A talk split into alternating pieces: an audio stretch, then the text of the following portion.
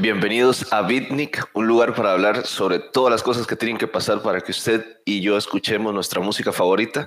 El día de hoy vamos a tocar un tema sumamente importante, distribuidoras digitales, qué son, qué no son, qué hacen, cuáles son las estrategias atrás de cómo eh, distribuir nuestra música. Y para hablar de eso tenemos a un invitado súper especial, don Mario Sánchez, el representante de CD Baby en México. ¿Cómo estás, don Mario? Un placer, muchas gracias por invitarme. Muy bien, gracias, gracias. No, el placer, el placer es nuestro. Este, nosotros ya hemos hecho como una bastante o una investigación bastante particular sobre usted y su, su trayectoria. Y me gustaría iniciar con su eh, etapa de músico en Austin TV. Este, entonces, lo que, lo que más nos interesa en ese momento es, usted era músico, ¿verdad? Y a la vez tomó un camino diferente a, la música, ¿verdad? Que es todo el tema que vamos a tomar a, tocar ahorita en un rato. ¿Qué lo hizo tomar usted esa decisión? Pues eh, en realidad fue poco a poco, más bien no sé cómo es que decidí hacer música al principio. Yo eh, creo que es lo que se le ocurre a todos los fans de la música como primera instancia, ¿no? Porque escuchas música y dices, bueno, pues, ¿qué puedo hacer? Pues hacer música. Entonces creo que eso fue más bien, digo, no el error, pues, pero fue quizá, no era la forma en la que yo quería desenvolverme en la música, porque yo nunca fui de llegar a la casa y querer agarrar la guitarra o así, más bien solo quería tener los audífonos puestos todo el día y escuchar música y leer revistas de música, descubrir artistas. Eso es lo que a mí me gustaba. Entonces, cuando paró Sin TV, eh, que fue hace casi siete años, como que dije, bueno, está padre la música, pero no precisamente quiero seguir arriba del escenario. Entonces eh, me inventé un trabajo, ¿no? Y, ese fue, o sea, la única meta que yo tenía era seguir en la música con dos reglas. Uno, que la carrera de un artista no dependa de mí. Y dos, que, que no quiero hacer eventos en los que pueda salir todo mal, ¿no? Porque eh, ya había tenido experiencia haciendo eventos y pues sí, si llueve, pues ya, o sea, no, tu evento puede, puede que no vaya a salir como esperabas. Entonces, como que solo tenía esas dos vertientes claras de lo que no quería hacer y poco a poco fui encontrando el camino y así fue que llegué a la distribución digital y ahora a CD Baby. ¿Y, y cómo se siente ahora después de haber tomado esa decisión, ¿verdad? Porque fue sumamente importante en su vida y ahora, en este momento, ¿cómo se siente? Bien, súper bien. La verdad es que creo que fue lo correcto porque además hacía falta, creo, una figura como yo, que soy músico, pero ahora estoy de este lado, digamos, del lado del escritorio y todo el tiempo hablo con otros colegas que no, entiendes no entienden derechos de autor o les faltan eh, cachitos de, los derechos de autor para terminar de entenderlo o no confían en, otros este, agregadores. Entonces para mí es bien importante ser músico y estar de este lado y poder eh, ofrecerles mi mano porque saben que les voy a, cumplir, ¿no? Saben que, mi, ayuda es este, de corazón, como con buena voluntad. Ok, este, ya, ya metiéndonos al tema de, de, de, las distribuidoras digitales, ¿verdad? Y en este caso en específico, CD Baby, ¿qué no es una distribuidora? ¿Qué no es? Eh, pues no es un sello discográfico. Eh, eso es muy importante tenerlo claro, ¿no? Lo que hace la distribuidora es poner un, granito de arena en la carrera del músico para hacer que su, música esté en todos lados. Pero no somos un sello discográfico. En específico, eh, agregadoras como CD Baby no somos eso, porque nosotros lo que, somos, lo que hacemos es poner todas las herramientas en la mesa para que el músico pueda tomarlas y desde ahí poder decidir y tomar decisiones de su carrera, pero eh, no, nos, no, es, no depende de nosotros el éxito del, del proyecto. ¿no? Ok, Ahora, por el contrario, ¿qué sí hace una distribuidora? Nosotros distribuimos eh, la música digital, tiene que ser música original o que tengas los derechos de las grabaciones sobre todo, y vamos a poder enviarlas a más de 150 tiendas en todo el mundo, cobrar las regalías de explotación del máster y pagarlas a los dueños de esos másters. Somos exactamente igual al camión que iba a la fábrica de discos, recogía todos los discos y de ahí iba y los ponía en las tiendas. Hacemos eso pero en digital y a nivel mundial. Ok, ¿Y, qué servicios aparte de ese eh, da una distribuidora a sus, eh, a sus artistas? Pues eh, depende de la distribuidora. Nosotros lo que hacemos es mucho, eh, ¿cómo se llama? Ah, la educación. Eh, educamos mucho a los artistas. Entonces hacemos todo el tiempo webinars. Ahorita con, con la pandemia ha sido mucho webinars en línea, estar hablando con ellos. Invitamos al experto de la Sociedad de Autores y Compositores, invitamos a un abogado, invitamos a tal, y vamos convocando a los músicos. Tenemos un montón de archivos y documentos y, y textos escritos por nosotros mismos en nuestro blog que se llama Músico Do It Yourself.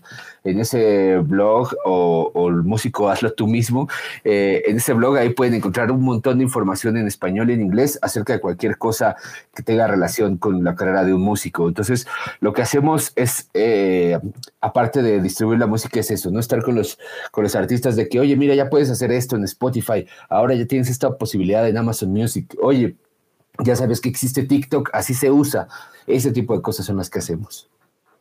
¿Y todavía existen distribuidoras eh, físicas? Seguramente, pero, o sea, nosotros distribuimos discos físicos, pero a través de Internet, es decir, nos mandas unas copias a nuestra oficina en Portland y desde ahí las vendemos a Amazon, a Best Buy, etcétera.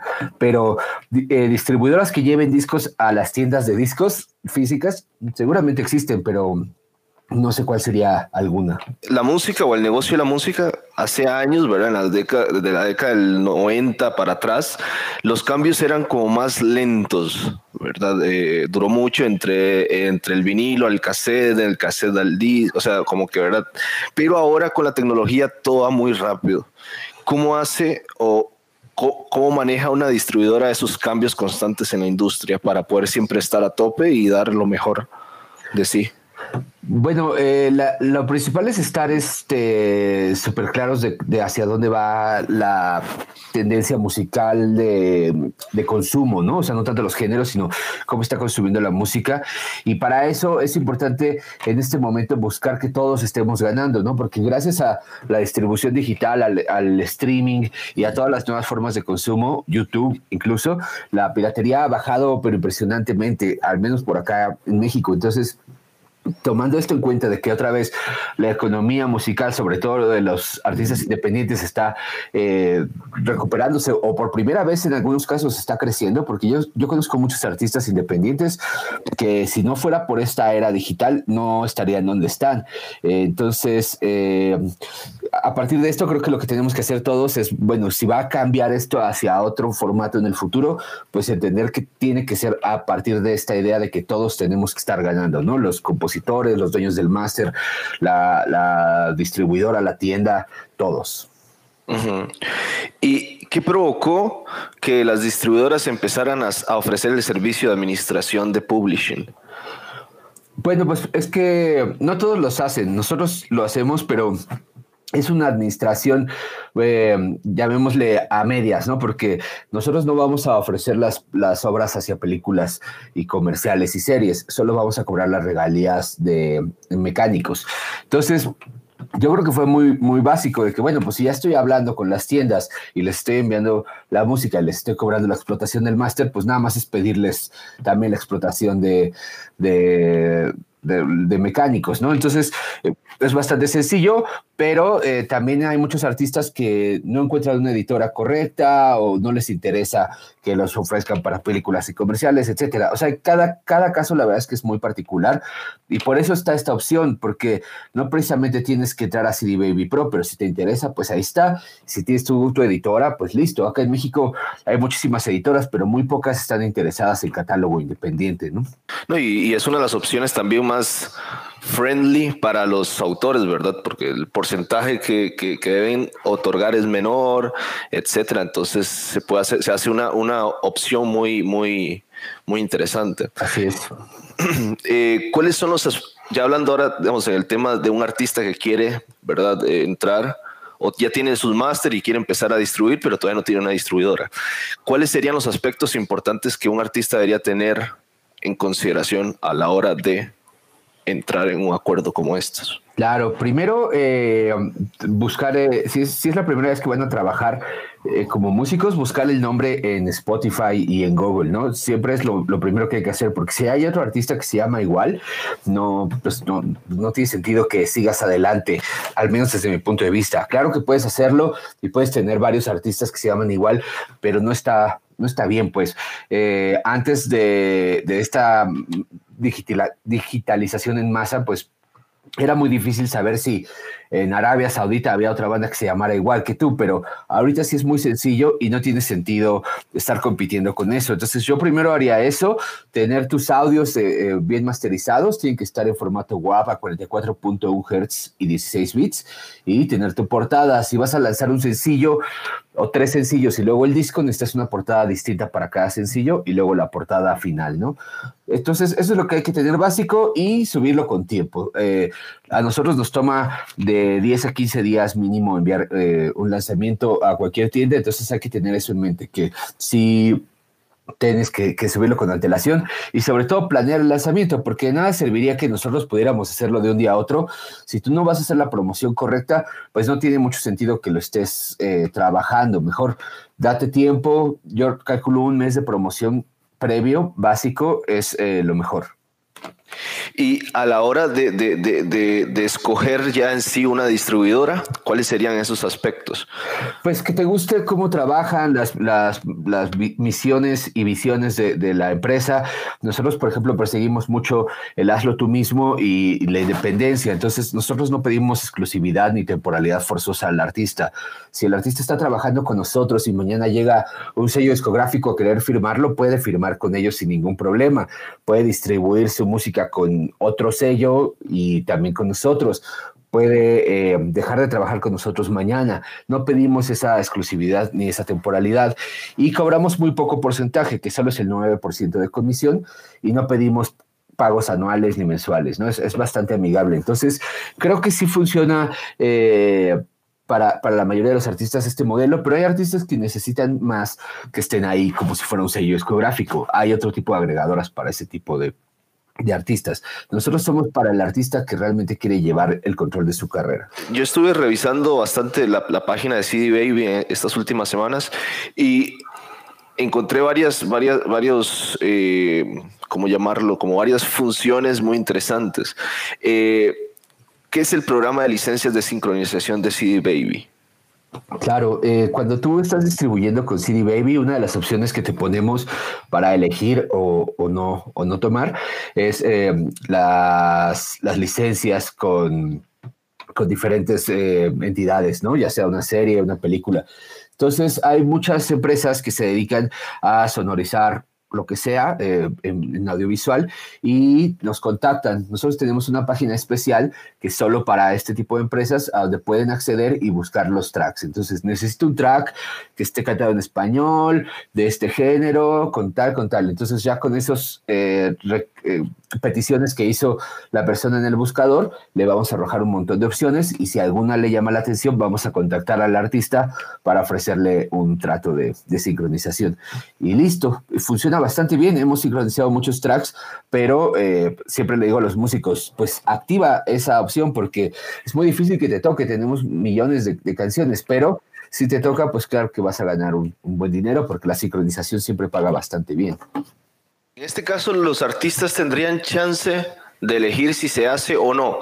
Lo pregunto porque, qué sé yo, que, que quieren hacer un anuncio de una empresa y escogió la canción del artista, pero esa empresa no va con los valores del artista, eh, qué sé yo, en ese caso se pueden negociar.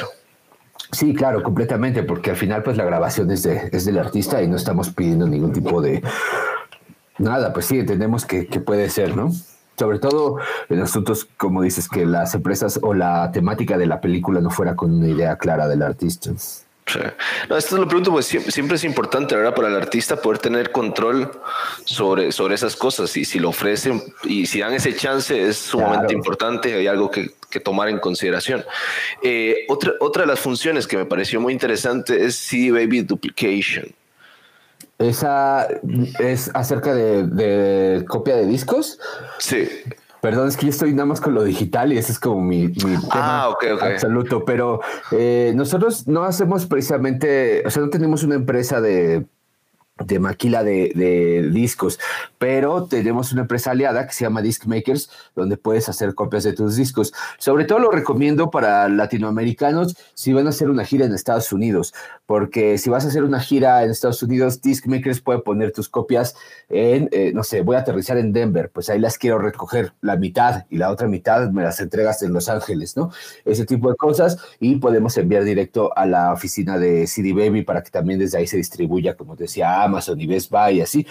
Pero sí, yo no, no casi no toco ese tema porque acá en México, pues de repente prefieren eh, mandarlos a hacer aquí porque si no tienen que pagar la importación y, los trámites estos, ¿no? Entonces, en este momento, digamos, ya el artista, ¿verdad? De, buscó un buen nombre, tiene buenos máster, ya decidió que va a trabajar con CD Baby. Eh, ya está metido, está a punto de subir el, el, el máster, ¿verdad? Para distribuir. ¿Qué debe pensar ese artista para lograr una buena estrategia a la hora de promoción, de, distribuir? O sea, ¿cómo, ¿cómo, escoge el día? ¿Cómo escoge, eh, verdad? Todos esos, todos esos detalles que son muy importantes a la hora de promocionar nuestra música. Claro, pues yo siempre sugiero que si el artista ya tiene un perfil en Spotify, hay que subir el track con unas cinco semanas de antelación, porque si ya tienes acceso a Spotify para artistas, vas a poder proponer tu track para los playlists de Spotify. Pero ellos necesitan pues tiempo para escucharlo. Entonces, si les das cinco semanas en lo que nosotros lo aprobamos, en lo que les llega, ya de menos les quedan tres semanas y media, cuatro para escucharlo, ¿no? y eh, tienes posibilidades de que, de que te apoyen si, digamos, no quieres eh, buscar el apoyo de Spotify y eh, o eres un artista que es el primer lanzamiento, pues lo único que recomiendo es que no salga en domingo, a menos de que tenga sentido que salga en domingo. Es decir, mi canción se llama Domingo, pues, pues listo, ¿no? pues es que puede llegar a pasar y sería raro que así escucha nuestra canción domingo este viernes. Eh, es raro, ¿no? Entonces yo recomiendo pues eso, que escojan un día de acuerdo al mood de la canción, pero sí no recomiendo ni sábados ni domingos ni lunes. Yo me iría por martes, miércoles o jueves. Y el mejor es el viernes desde mi punto de vista porque es el día que ya todo el mundo tenemos la idea de que se estrenan los, los lanzamientos y hay nuevos playlists y así.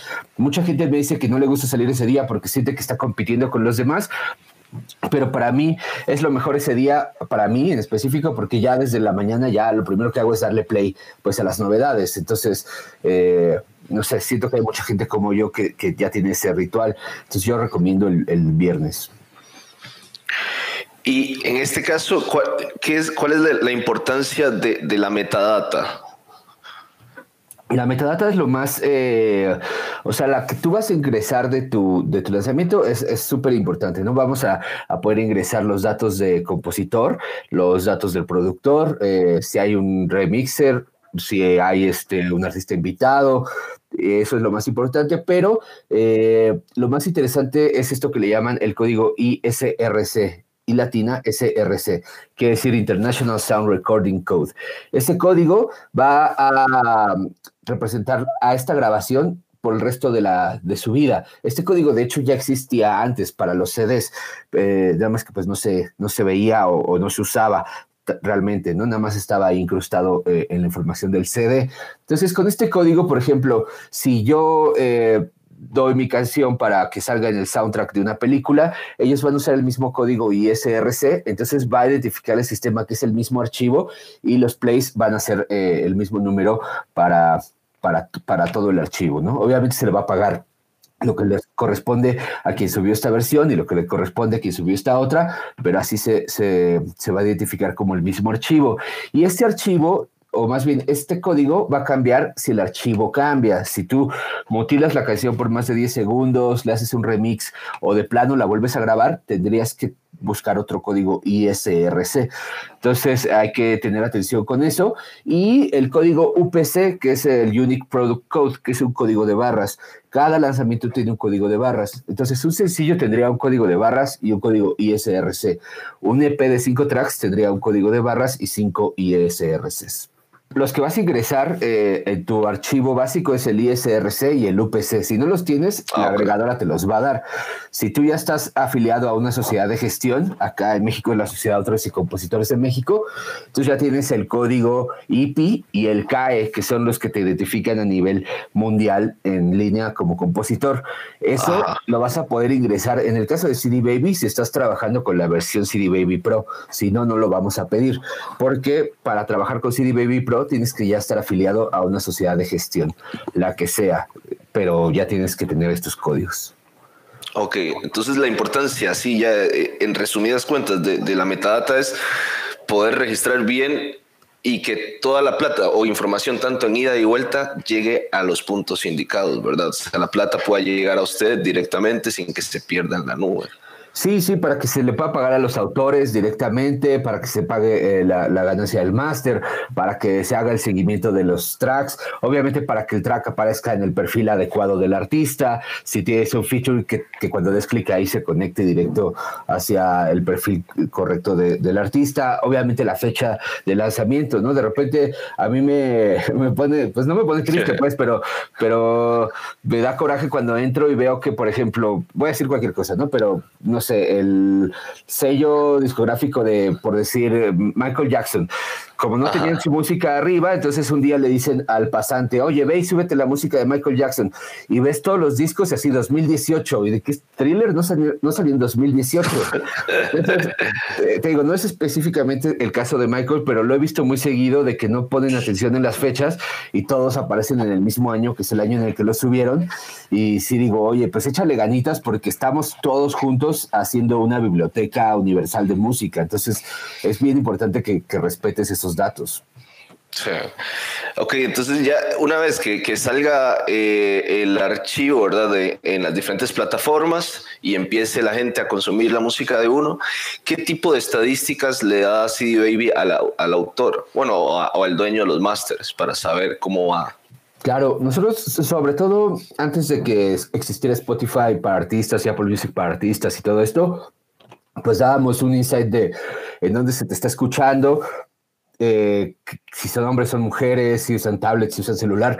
Pero ahorita que ya lo puedes ver también directo en Spotify para artistas y Apple Music para artistas, pues bueno, no es nada distinto a lo que vas a ver ahí. Pero lo interesante más bien es em, poder aprender a leer esos, esos números, ¿no? Porque veo que mucha gente se clava, por ejemplo, de que no sé, Spotify es la, plataforma más popular eh, y están necios con Spotify, ¿no? Publicando el link de Spotify, Spotify, y no se están dando, cuenta que quizás sus números son mucho más grandes en Apple Music o en YouTube, y ahí es donde está su gente. Sobre todo pasa, por ejemplo, con lo hip hop y urbano, y eso tiene mucho más jale en, en YouTube que en Spotify, y eso es súper normal. Entonces, si no se dan cuenta de eso, pueden estar perdiendo oportunidades.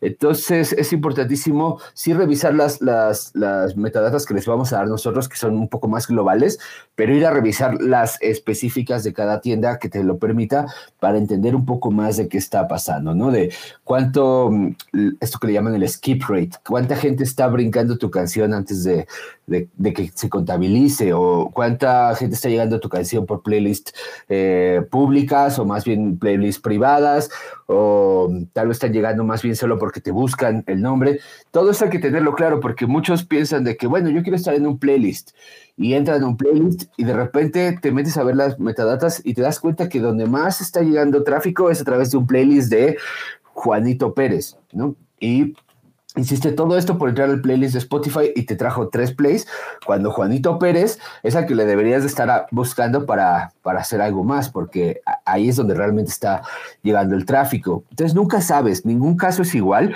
todos los casos hay que irlos trabajando y sobre todo hay que irlos comparando contra tus redes sociales súper común ver artistas que tienen 10 mil seguidores en Facebook, pero tienen 10 escuchas en cualquier plataforma. Entonces, si tú estás teniendo 10 mil seguidores en, tu red social más fuerte y solo 10 escuchas, entonces no estás haciendo las cosas bien, no estás fidelizando a tu audiencia. ¿De qué me sirve tener un montón de seguidores si soy músico, pues, o sea, lo que quiero es que me escuchen, no que me sigan precisamente. Y yo siempre hago la alusión de que yo ustedes siempre escuchan mucha música, todo el mundo. ¿Qué, que toda la música que escuchas lo sigas en Facebook es imposible, ¿no? O sea, bueno, habrá quien lo hace, pero digamos, yo no. Eh, a veces no sigo ni a mis artistas favoritos. Entonces, quiere decir que hay un montón de gente como yo que es más probable que te esté escuchando y que no te esté siguiendo. Entonces, cuando tú estás viendo que te están escuchando solo el 1% de tus seguidores, quiere decir que estás haciéndolo completamente mal, ¿no? Hay que, hay que trabajar eso y ahí es donde creo que vale la pena comparar los, los datos, ¿no? Que, ah, mira, es que yo estoy poniendo todos mis, mis esfuerzos en Facebook, pero no sé, le estoy pagando pautas para México, pero estoy viendo que estos 10 escuchas solo están en, en Bogotá. Mejor hagamos el esfuerzo hacia allá. ¿Cuáles serían algunas estrategias para, para poder solventar esos, esos problemas?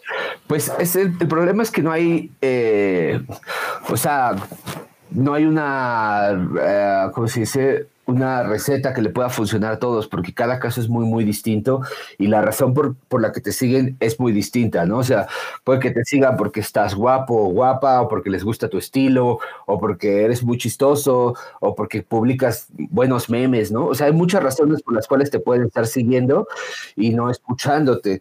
Entonces, primero sería analizar esto y, eh, y sobre todo eh, si no has caído en esto, más bien desde el inicio lo, que yo recomiendo es no paguen pautas si no saben cómo hacerlo, porque eh, como ves la opción de puedo pagar aquí 10 dólares para que para una pauta de Facebook, pues todo el mundo lo hace, pero sin tener idea de cómo se hace. Entonces, si no lo haces bien, pues esto es lo que sucede, porque lo único que piensas de primera instancia es yo quiero que, que más gente me siga. Ah, pues quiero pagar una pauta para tener más seguidores. Y eso es eh, lo que no funciona. Lo que tendrías que hacer es eh, o tomar un curso de, de, esto o ir con un experto que te haga un montón de opciones, porque entonces ya tienes, no sé, la opción de video. Quien haya visto la mitad de este video, le va a llegar después este comercial. Quien lo haya visto completo, le va a llegar todo esto. Y es lo que va llamando el, el, el funnel, ¿no? el el embudo. Y si tú entiendes cómo funciona el embudo y tienes una meta, entonces vamos a poder perseguir esa meta a través de, las diferentes opciones que hay para, para publicitarte. Porque además, eh, no toda la música va a funcionar igual en cualquier eh, red social. Es decir, el público de Facebook no es el mismo de TikTok. Y si tú no has entendido cuál es tu público, meta, entonces todavía no podemos ni siquiera empezar a saber por dónde eh, moverlo. Y o sea, pero esto empieza mucho más atrás, ¿no? O sea, eh, un, proyecto musical es una, una, pequeña empresa, entonces debes de tener una personalidad, debes de tener este, tus colores, tu imagen, todo, todo, todo eso afecta desde el inicio. Entonces, eh, te digo, no es fácil dar una respuesta a esta pregunta, pero sí les recomendaría acercarse a un experto o ponerse a estudiar al respecto, que digo, es un tema infinito, pero sí que hay mucha información al respecto por ahí en cualquier lugar del Internet. Con respecto a, la venta de, de, CDs, que ustedes también dan esa posibilidad, ¿qué, ¿qué debería pensar el artista para decidirse si arriesgarse a sacar algunos discos de venta o no, mejor dejarlo de lado y seguir solo con el streaming? ¿Cómo está esa situación ahora? Yo creo que sí, el artista debe de hacer discos eh, o algo físico, ¿no? Un cassette, o sea, ya sea cassette, eh, CD o, vinilo, o el peor de los casos, una tarjeta de, descarga, pero eh, si lo van a enviar a, CD Baby en Portland, Oregon, pues nada más tener en cuenta que el costo de aquí, de donde estés a Portland, pues ya va a, incrementar un poco el costo de tu, de tu disco al final, ¿no? Y, y, saber si va a haber gente que creas que esté interesada en comprarlo, por ejemplo, en Amazon, ¿no? Porque probablemente no vaya a haber nadie y nada más estés perdiendo tu, tiempo y tu dinero enviando los discos para allá. Pero siempre le digo a los músicos, si tienes una extrita de dinero, hazlo, es una inversión, pues no pierdes nada en enviarlo. Y si tu disco al final va a costar 20 dólares, pues bueno, estoy comprando en Amazon un disco de un chileno a 20 dólares porque bueno, pues ese es el costo eh, de que recorra todo el mundo para que llegue a mí. Entonces, eh, siempre yo recomiendo que, lo intenten, no pierden absolutamente nada, pero... Eh, sí desde el inicio plantearse si vale la pena hacer una maquila más bien de mil discos o, de menos. Yo intentaría irme por los 100, porque es muy difícil que alguien venda eh, mil CDs en este momento de la historia. Y lo mismo vinilos, ¿no? O sea, vinilos es mucho más difícil porque son mucho más caros. Eh, pues bueno, pues nada más tener eso en mente y más bien yo me iría como a cubrir primero los otros, los otros par, eh, huecos, ¿no? Es como, o sea, les digo, la, la, banda, el músico es una pequeña empresa, entonces si tú destinas todos tus recursos monetarios para un producto que no vas a recuperar, es decir, CDs, por ejemplo, y tenías, no sé, tenías dos mil dólares y te gastaste los dos mil dólares ahí, pues bueno, ya, se fueron los dos mil dólares tal vez sería más inteligente invertir esos dos mil dólares en mercancía, ¿no? O en unas buenas fotos o en alguien que te ayude a hacer pautas para que tus, tus, eh, tus escuchas suban o eh, un video lyric, yo qué sé. Eh, pero ahí es donde está la, la inteligencia de, de, los, de los artistas y de sus managers y todo su equipo para saber hacia dónde llevar los recursos, porque no es tan fácil como, o sea, siento que muchos músicos como que solo por el, el yo desde niño he querido tener un disco, voy a invertirlo. Está bien, pues, o sea, es tu vida, es tu carrera, haz lo que tú quieras, pero sí creo que, o sea, quizá el momento de que tengas un disco va a llegar en cinco años, pero si sabes mover bien ahorita tus fichas, si no, pues va a ser solo un capricho muy caro. Y pues digo, no pasa nada, pero pues no sé, el chiste es buscar que los artistas les vaya bien, obviamente. Ahora cambiando un poco de tema, también le di una, una noticia de que CD Baby hizo una, un contrato, una relación con, con, con, la Organización de Gestión Colectiva de México este, hace un, un año o un poco más, ¿verdad? Eh, ¿Hay posibilidad de que sí Baby pueda tener ese tipo de relaciones también con otros eh, de diferentes países? Por ejemplo, la de Costa Rica, acá. Claro, sí, de hecho yo gestioné esa alianza con la Sociedad de Autores y Compositores de México, con la cual todos los socios SACEM no pagan la inscripción de distribución con CD Baby. Ha funcionado súper bien. Hicimos una alianza igual con, eh, con AEI, que es la de Guatemala. Hicimos lo mismo con la de Chile y con la de con Psycho en Argentina. Entonces, claro que podríamos hacerlo en Costa Rica, si ustedes me ayudan, lo vamos gestionando.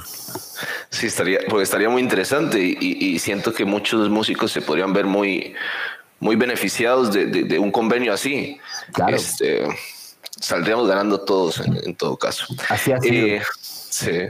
Entonces, que, quedemos pendientes para ojalá tener una reunión pronto y poder hacer, ver de qué manera podemos gestionar algo así. Claro. Este, Lo chido de esto que está pasando ahorita es que están pasando cosas todo el tiempo y todo el tiempo está cambiando y todo el tiempo hay que estar este, pues, aprendiendo, ¿no? Pero por acá en México, el problema que hemos tenido este año es que la cuarentena nos trajo una cantidad de trabajo impresionante, o sea, impresionante. Son olas y olas de correos, peticiones, llamadas, mi teléfono no, deja de sonar. Obviamente es afortunado, pero sí ha sido un problema porque pues hay artistas que de repente es de, oye, van 15 días y no me respondes y que, perdón, es que es que de verdad es demasiado, ¿no? Entonces, si, si tuviste la mala suerte de que se, te, se me traspapeló el, el mail, pues ya, eh, pues sí, ya pasaron 10 días y no te he respondido, discúlpame. Intento siempre responder lo más que puedo, pero digo lo humanamente posible. Y tenemos a nuestro equipo en Portland, que es ahí a donde realmente se tienen que comunicar los músicos que tengan eh, alguna duda de atención a cliente, pero está igual de sobrepasado porque hay eventos, todas las cosas de todo el mundo, ¿no? Entonces, eh, ha sido una locura, pero qué bueno, porque quiere decir que los músicos no se no se están deteniendo, ¿no? Fue como de, bueno, está bien, no vamos a poder hacer shows, pues vamos a hacer música. Y eso eh, creo va a estar bastante interesante. Creo que en esta cuarentena se van a estar creando los próximos hits que vamos a estar disfrutando por las siguientes décadas. Y estoy seguro que van a salir grandes, grandes canciones. De hecho, eso, eso quería, quería preguntarle, eh, porque vamos a ver, la, la, pandemia de alguna forma afectó más a la parte de de giras y de presentaciones en vivo y demás. Y por el lado de distribución, bueno, por el lado digital hubo cambios, tal vez no malos, pero sí, sí muy interesantes. Y quería preguntarle que, qué tipo de cambios ha visto usted en la forma en que se ha venido manejando la, la, la distribución y, y el consumo digital de la música. Pues yo he visto sobre todo cambios en, eh, más gente se está afiliando a las plataformas de streaming, así como a las plataformas de video on demand.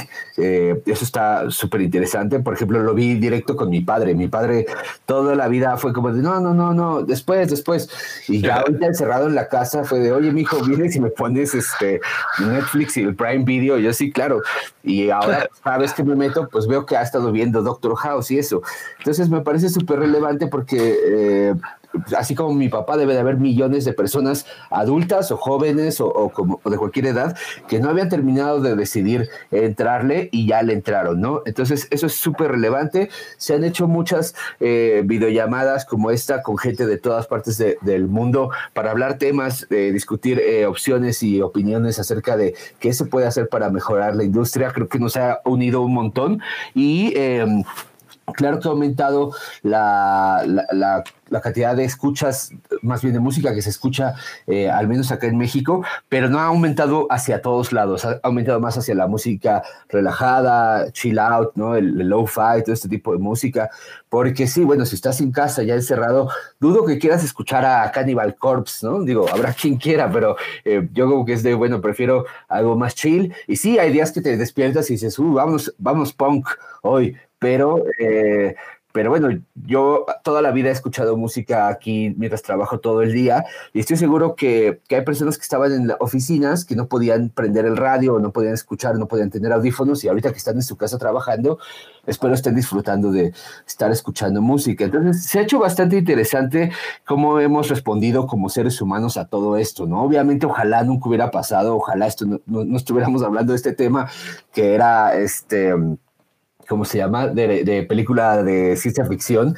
Y pues bueno, eh, si, un, si un bicho como este nos puso así, eh, yo siempre pienso, si hubiera sido realmente una pandemia zombie, estaría, no sería para nada como lo pensábamos en las películas, ¿no? Entonces, qué bueno que nos ha permitido, pues bueno, recluirnos, ir poco a poco avanzando y sobre todo los músicos empezar a, entender que por acá podría ser una, una, al menos una forma de mantenerse vigente, ¿no? Porque no precisamente eh, vas a e, equiparar las ganancias o la exposición que te da estar tocando en vivo, para nada, y menos los shows live, ¿no? O sea, un show live es uno, no puedes hacer 50, que es lo que puedes hacer antes en, un tour, ¿no?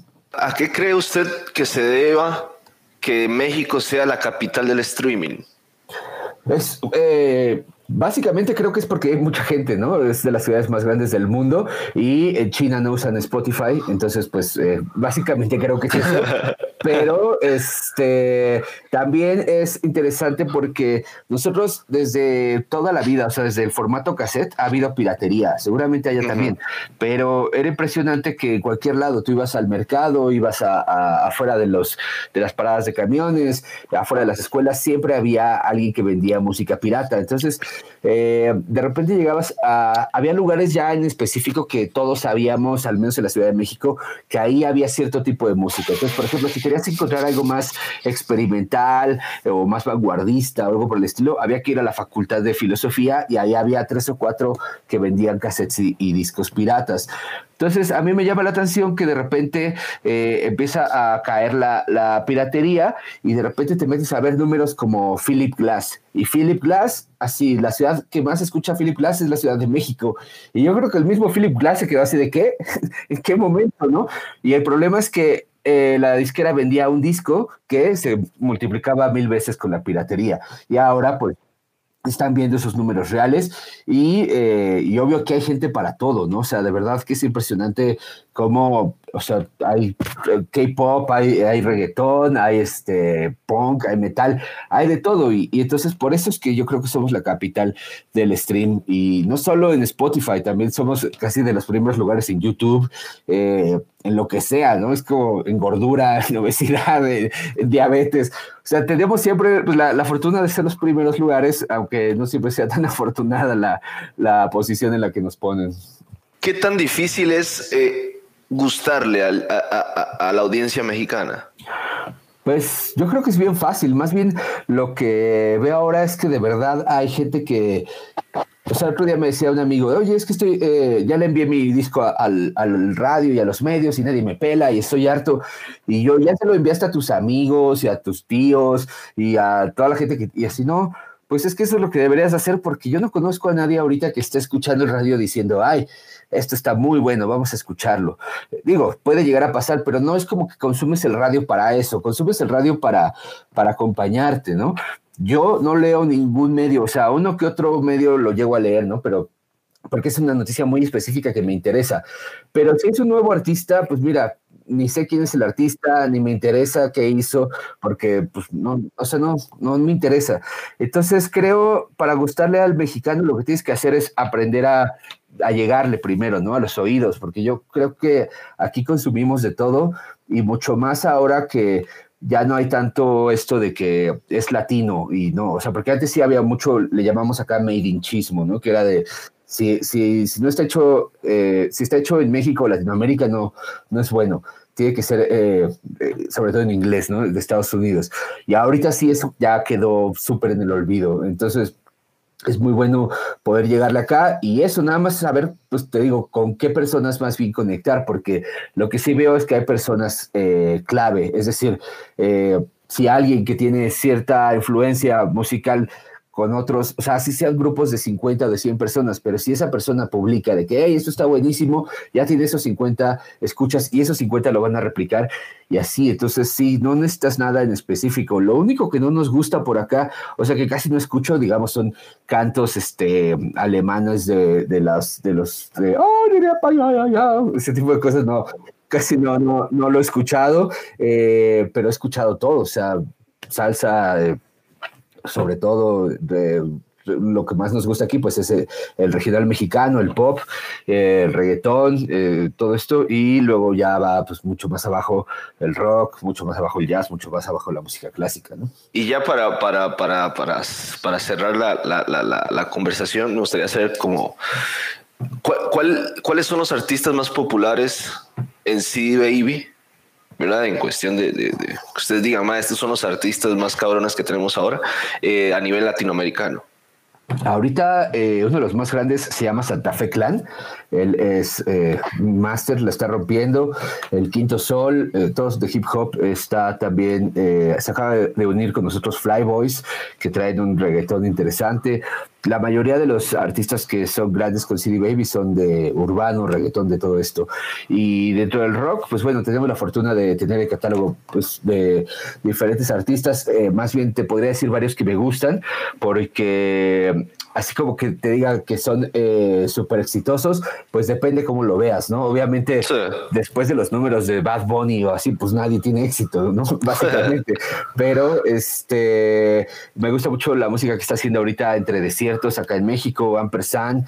Eh, me gusta. Eh, lo que hace, bueno, lo nuevo de Eli Guerra me gusta mucho, me gusta la música que está proponiendo Axel Catalán y Negro, y acabamos de empezar a trabajar con, nuevos sellos que están empezando a hacer eh, más música lo-fi, eh, hay muchos de jazz.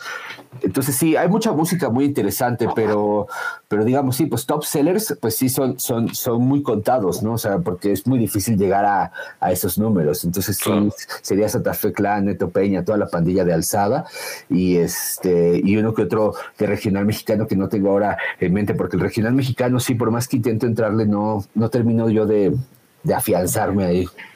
Sí. no, muchísimas gracias, Mario, por, por, por, por el espacio, por toda la información que nos da.